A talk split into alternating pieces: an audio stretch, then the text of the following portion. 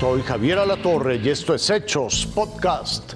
Ya son 2.800 muertos por el terremoto en Marruecos. Hay zonas a las que todavía no llegan las fuerzas de rescate. Los rescatistas en Marruecos trabajan contra reloj.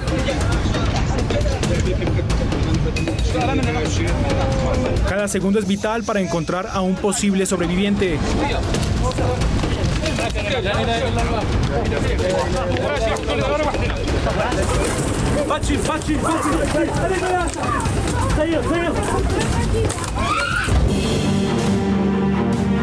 El terremoto de 6.8 grados que sacudió a la nación africana ha cobrado la vida de más de 2.800 personas y la cifra sigue aumentando. Muchos murieron mientras dormían o cenaban con sus familias. Las secuelas del movimiento telúrico, el más fuerte en más de seis décadas, están por doquier. Colonias destrozadas, calles atascadas, damnificados durmiendo en carpas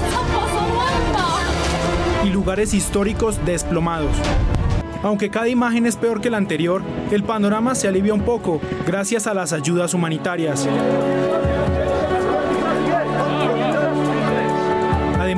La Unión Europea anunció que donará un millón de euros para apoyar las labores de atención y reconstrucción. Pese al desastre y el ambiente triste y desolador, el pueblo marroquí resiste. Y mientras unos tratan de encontrar un nuevo hogar, otros seguirán buscando a sus seres queridos. Al final, como dice el refrán, la esperanza es lo último que se pierde. Yamit Rojas, Fuerza Informativa Azteca.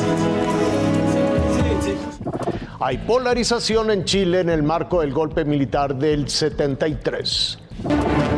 50 años después, Chile lucha contra el comunismo una vez más. Así lo expresaron manifestantes que el sábado salieron a las calles para decir no al socialismo, ahí frente al Palacio de la Moneda, la casa presidencial chilena. Estamos volviendo al comunismo. Ese es el desafío, que no están así como se dice, hija. Ellos que dicen querer reconciliación.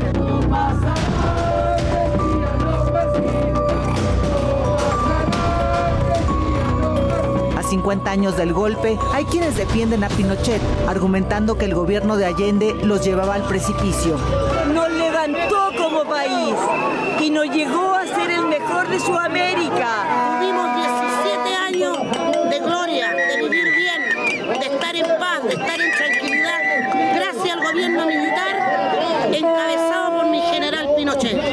Esta fecha aún divide al pueblo chileno. Hoy en día la presidencia es socialista, pero el Partido Republicano ganó la elección del constituyente que redacta la carta que podría reemplazar a la de Pinochet, que es la que rige hoy en Chile. Innegable es que en los 17 años de la dictadura hubo represión, ejecuciones extrajudiciales, desapariciones forzadas, miles de víctimas de tortura.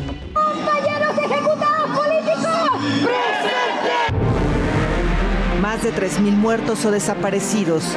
Miles de personas llenaron los cementerios para recordar a las víctimas, para que los hechos prevalezcan en la memoria colectiva y que las atrocidades cometidas no se repitan.